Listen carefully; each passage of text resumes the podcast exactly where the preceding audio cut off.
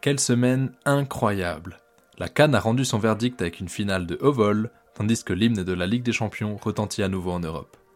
Installez-vous bien, car nous allons revenir sur les trois matchs qui ont rythmé cette semaine de fou, ma semaine de foot. Bienvenue à tous pour ce nouvel épisode d'Échecs et Match.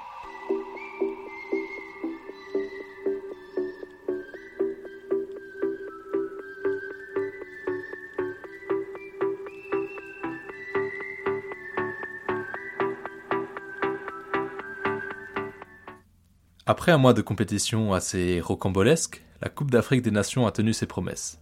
Des scénarios dingues, du foot de haut niveau, bref, que du plaisir. Pour cette canne, la Côte d'Ivoire était évidemment très attendue en tant qu'hôte, et donc euh, ben, figurant parmi les favoris à la victoire finale.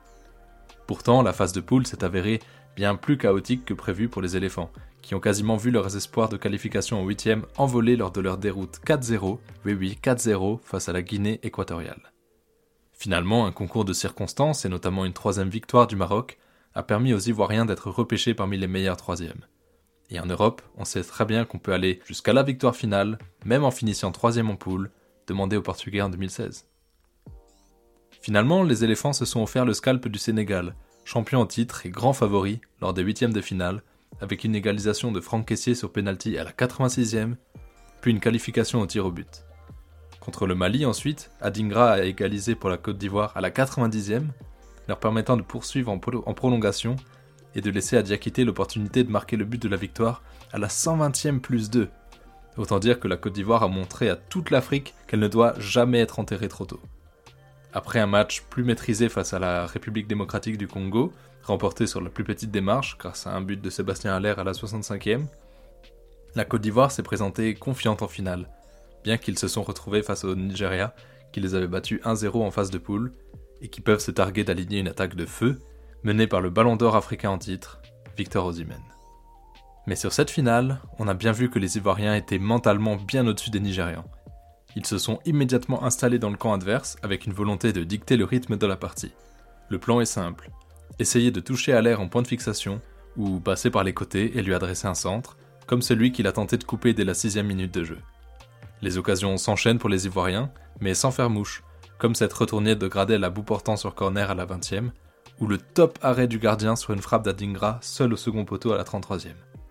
La possession est à 62% ivoirienne, le jeu est à sens unique, on se dit que l'ouverture du score n'est plus très loin. Mais elle vient finalement de là où on l'attendait le moins. Lors d'une des très rares tentatives nigérianes, la balle sort en corner à la 38e minute c'est alors que le capitaine Trustekong s'élance dans les airs, prenant le dessus sur le capitaine ivoirien Serge Aurier. Ça termine dans le côté opposé du but. Énorme coup de froid dans le stade. Heureusement pour la Côte d'Ivoire, ils sont restés solides mentalement, très justes techniquement et tactiquement.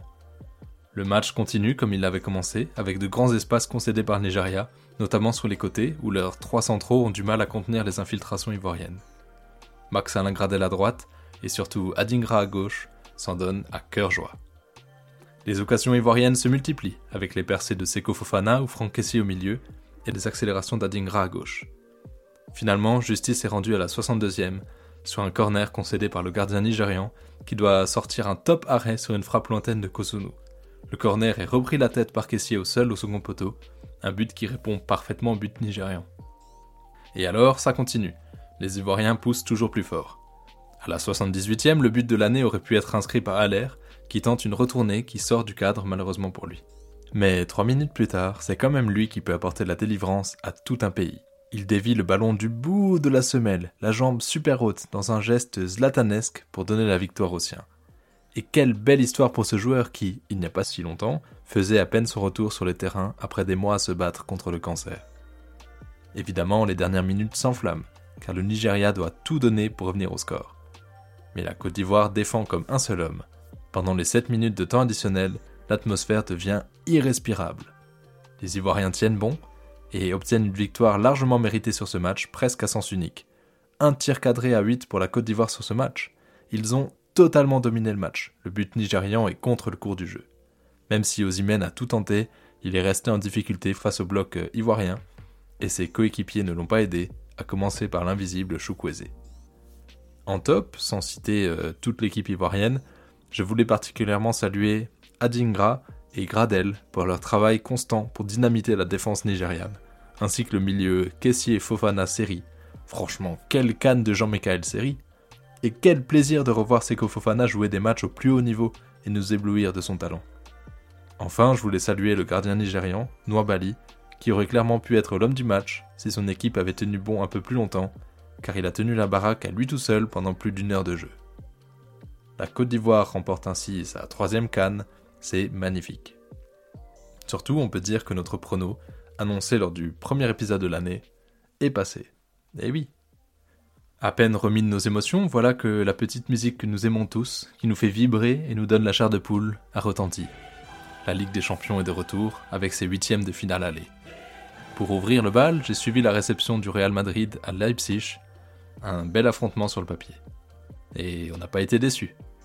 Le Real s'est présenté très affaibli en Allemagne. En effet, à part Nacho, aucun défenseur central de métier n'était disponible pour ce match, tout comme Jude Bellingham, l'homme fort de ce Real depuis son arrivée cet été. Ancelotti a donc dû bricoler, plaçant Chouameni aux côtés de Nacho et Brahim Diaz à la place de Bellingham. En face, Leipzig, sur une bonne dynamique en Bundesliga, espère chercher un résultat favorable dans ce match à la maison face à un Real blessé. Et le stade exulte au bout d'une minute et 40 secondes avec l'ouverture du score pour Leipzig sur corner.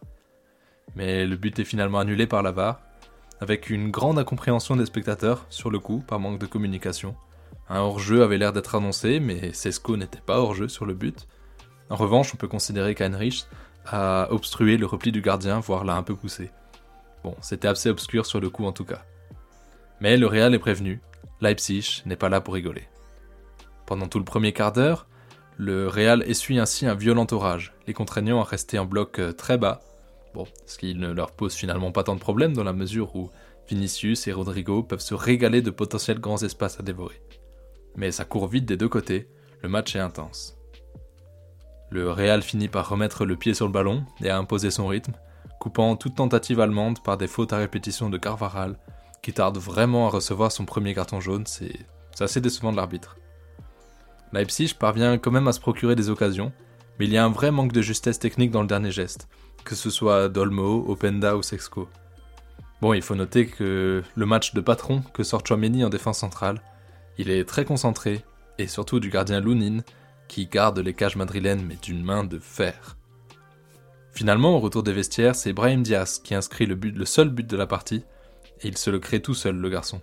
Il dribble, percute, résiste, part du côté droit pour rentrer intérieur, frappe, ça fait but. La fin de match s'envenime, ça devient rugueux, les duels sont disputés avec intensité, mais les, Madrilènes s'en sortent bien par rapport à l'arbitrage. En tout cas, ils ont réussi à faire la différence avec leur net surplus de qualité technique et individuelle par rapport à Leipzig. Et ils ont un grand pas vers la qualification en quart, dans la mesure où le retour se jouera au Santiago Bernabéu, et que le Real a déjà un but d'avance. Pour finir cette tournée de matchs, il faut évidemment revenir sur la réception de la Real Sociedad au Parc des Princes le 14 février, comme l'an dernier, tiens. De quoi passer une bonne soirée en amoureux. Enfin, ne parlons pas trop vite pour les Parisiens, car ce n'est pas gagné d'avance.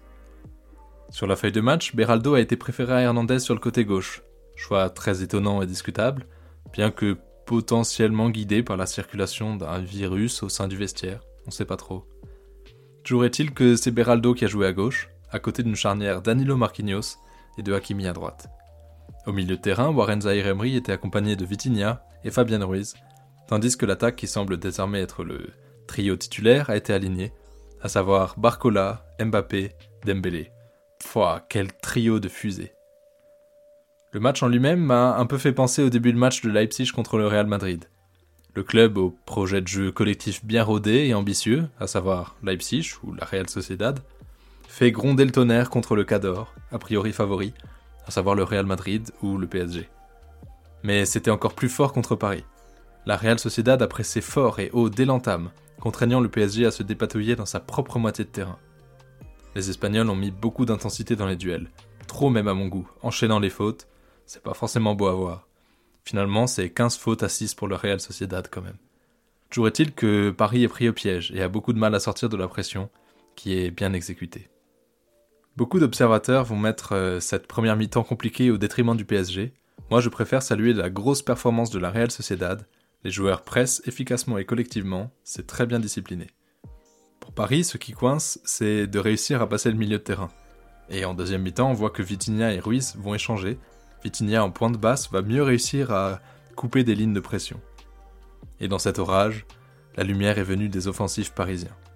Dembélé est en feu sur son côté, il est dans tous les bons coups parisiens. Barcola à gauche aussi, surtout qu'il a une grosse contribution en termes de contre-pressing aussi. 5 tacles tentés, dont 4 réussis, c'est le plus haut total sur la pelouse ce soir-là. Dans sa position un peu plus libre, Bappé était chaud aussi. Même avant l'ouverture du score, il avait à cœur de tenter, il a cadré 3 frappes sur les 4 avant son but. Le gardien adverse a dû sortir de gros arrêts, 4 arrêts sur 6 tirs cadrés reçus pendant tout le match. Le but de Bappé est un but de top buteur, à l'affût, au nez et à la barbe du gardien adverse pour reprendre la tête de Marquinhos, qui avait battu le capitaine adverse. Après l'ouverture du score, le match a totalement changé de physionomie. Ça a libéré les Parisiens, qui ont aussi pu profiter de la fatigue grandissante en face. En même temps, c'est pas évident de tenir un tel pressing. Enfin, on a un but de Barcola qui illustre parfaitement sa montée en puissance. Je suis hypé pour lui de depuis sa signature à Paris en fait, pendant que les supporters et commentateurs l'ont étrié sur la place publique après ses occasions manquées face à Newcastle. Il a montré qu'il a totalement sa place comme titulaire pour un match de phase à élimination directe en Ligue des Champions. Il a une magnifique percée, il dribble et pique son ballon entre les jambes du gardien à pleine vitesse. Et il est remplacé juste après, c'est une ovation méritée au parc. Au final, je vois ce match ainsi. Paris a subi l'orage basque mais n'a pas cédé, car euh, rappelons-le, aucun tir adverse n'a été concédé. Paris est resté dans son match mentalement, alors qu'on sait que c'était une étape euh, compliquée pour cette équipe en refondation. La saison de Paris est uniquement jugée à l'aune de ce qui se passe à partir de février en Ligue des Champions. La Real Sociedad n'a pas renié ses principes et est venue au parc avec l'intention de presser fort et s'imposer son rythme. Ils ont bien essayé, mais ça n'a pas suffi. Au final, Paris a pu compter sur un net surplus de qualité technique, notamment dans le dernier geste pour tuer le match, mettre deux buts et prendre une belle option pour la qualification. Les supporters parisiens qui râlent dès que le PSG ne domine pas à 100% un match, euh, on vous voit, hein.